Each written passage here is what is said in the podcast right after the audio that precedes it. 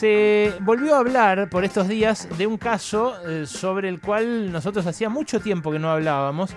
La fiscal Gabriela Baigún eh, dijo que no hace falta siquiera hacer un juicio oral eh, por la denuncia contra el plan Cunita, porque encontró que las supuestas irregularidades que se habían denunciado sobre este kit de Cunita, Moisés, ropa, chupetes y otros elementos, eh, eran eh, absolutamente infundadas. La fiscal hizo lugar al planteo de las defensas, eh, que dicen, en todos los casos pidieron el sobreseimiento, miró las pericias que se hicieron sobre todas las compras y encontró, repito, la fiscal Gabriela Baigún, que no hubo un perjuicio para el Estado con este plan eh, que eh, procuraba evitar la, mortalidad infantil en la, más tierna infancia entre los recién nacidos.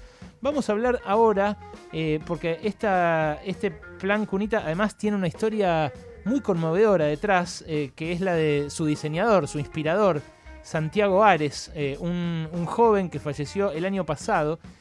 y vamos a hacer una nota sobre él y sobre el plan Cunita pero antes quiero que escuchen este audio para que ustedes se den cuenta cuál es el drama de la, de la mortalidad infantil eh, por aplastamiento. Eh, este audio es de una eh, asistente, de una persona que, que acude habitualmente al merendero Pequeños Gigantes. El merendero está en el barrio San Pedro de Virrey del Pino, en La Matanza. Eh, y escucha porque en pocos segundos describe la realidad que atraviesa toda esa familia. ¿No tenés leche para, para pasarme para los chicos y una azúcar, por favor? No me consigo, ¿no? Un carrito para el bebé. Porque viste que tengo el gordo y vive todo el día upa. Y me canso. Si no tenía un carrito para el bebé. Aunque sea, viste, para la noche, para que duerma ahí en el carrito, porque no tiene donde dormir. Y la pongo yo en la cama, pero viste, los chicos son grandes y duermen conmigo también y lo apretan a veces, bebé. Bueno, escuchaste, ¿no? Eh, el chiquito, eh, el, bebé duerme conmigo y como los chiquitos también, a veces lo apretan. Eso es lo que decía eh, esta, esta argentina, esta compatriota nuestra, que vive en esas circunstancias. Santiago Ares eh, era el diseñador eh, al que se le ocurrió este proyecto, que lo armó con sus compañeros de la UBA eh, y que después le propuso al, gobierno, la UBA, implementarlo. falleció en 2015, Santiago. tenía un cáncer de colon y falleció a los 25 años. se recibió de diseñador industrial en plena quimioterapia, con un promedio de 9, y llegó a ver su proyecto eh, hecho realidad. Eh, vamos a hablar ahora con su papá, con Álvaro, eh, que es, bueno, un hombre que, ha debido sobrellevar lo peor. ¿Cómo estás, Álvaro? Alejandro Berkovich soy. Bien, Alejandro, gracias por llamarme y por mantener la memoria de Tiago, que es lo que a mí me importa mucho.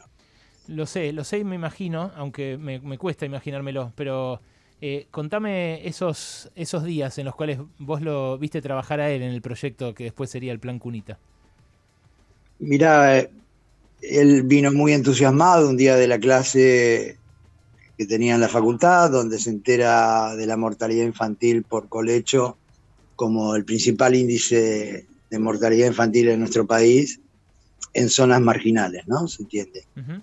y, no por desnutrición y como siempre charlábamos, viste, sobre la carrera, sobre los sueños de él, qué quería hacer, eh, bueno, me cuenta esto y yo le dije, por desnutrición. No, no, no, papá, por aplastamiento. Justamente lo que vos pusiste, ese audio en el aire, lo explica claramente, ¿no? Una cosa es aplastarlo y otra cosa es morir, asfixiado. sí claro. Y eso él lo convirtió en, un proyecto. Él estudiaba para diseñador industrial. Así es, él eh, era un tipo que pensaba mucho en el otro, eh, un militante en ese momento de la cámpora. Además era diseñador gráfico desde muy chico ya y, y un artista impresionante.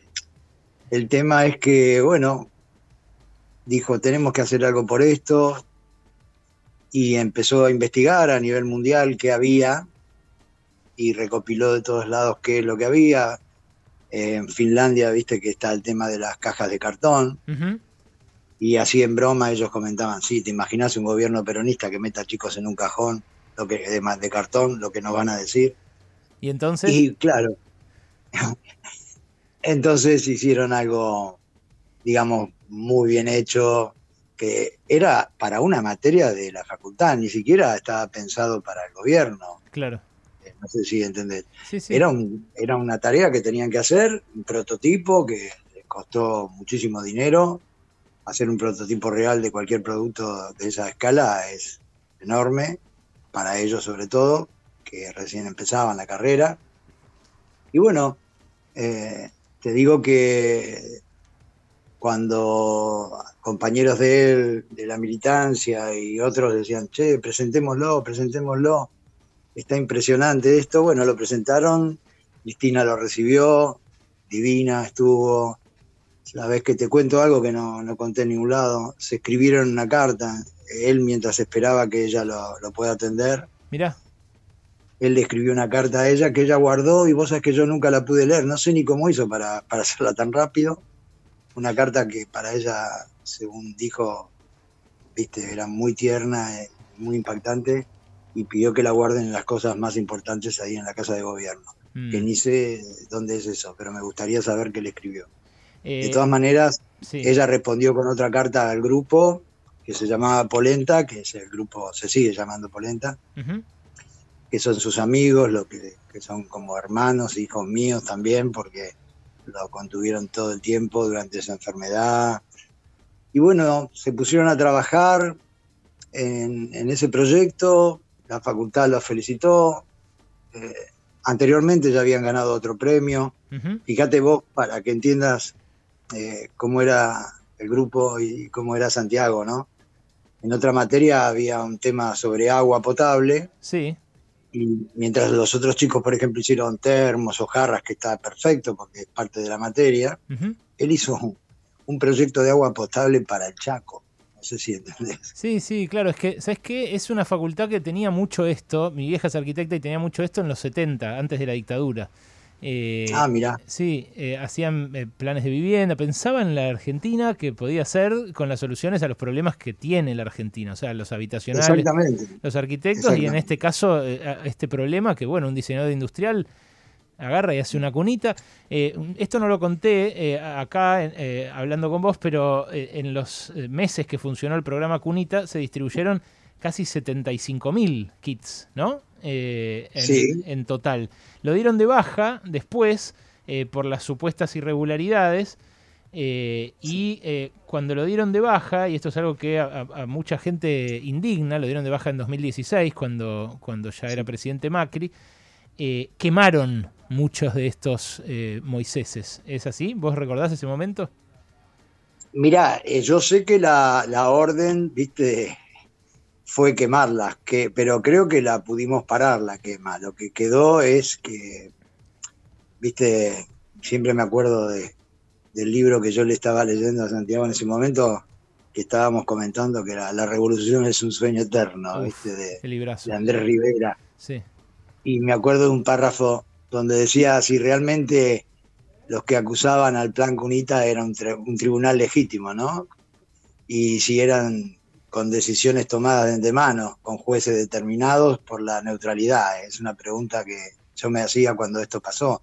Mm. Porque realmente, eh, viste, no se puede creer tanta, tanta maldad, tanta estupidez, no sé cómo llamarlo, sinceramente, tanta injusticia. Mm.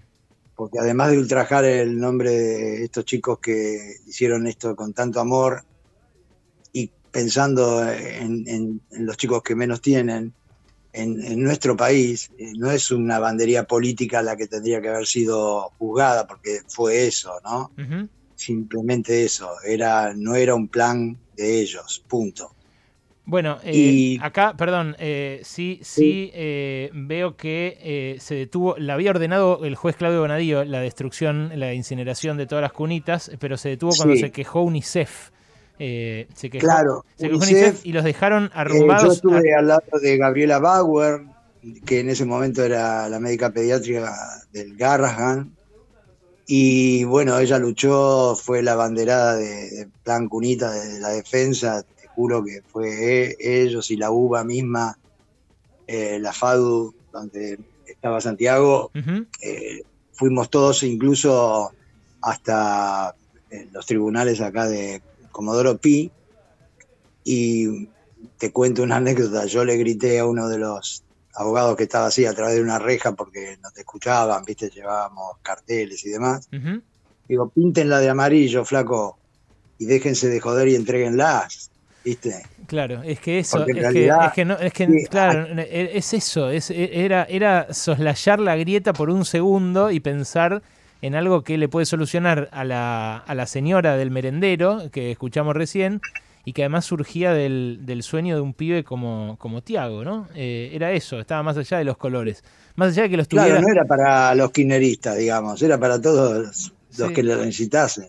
Además que lo importante, eh, Alejandro, que yo te quiero destacar, eh, es que evitaba muertes. ¿Sabés cuánto bajó el promedio de la mortalidad infantil en los meses que se alcanzó a repartir? No. En el 2.6, 2.7. Mira. No es chiste, porque atrás de esos números son personas. Sí, claro, claro. Y yo me imagino que para vos...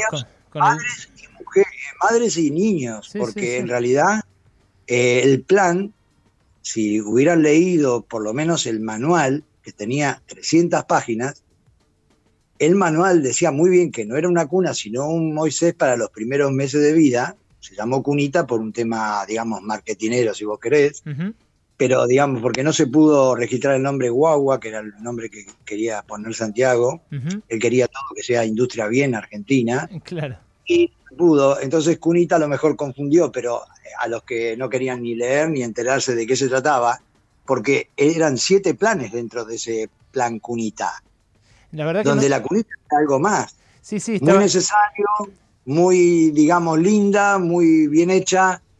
Eh, pensá que para que salga de la FADU aprobada, tiene que primero lo tienen que aprobar los profesores. la FADU no es cualquier cosa. La FADU es la Facultad de Diseño y Urbanismo, para los que no conozcan, es, muy exigente en términos estéticos. Y sí, es cierto lo que vos decís, era, también eh, el, chupete, también la ropa, también eh, los elementos que se entregaban ahí.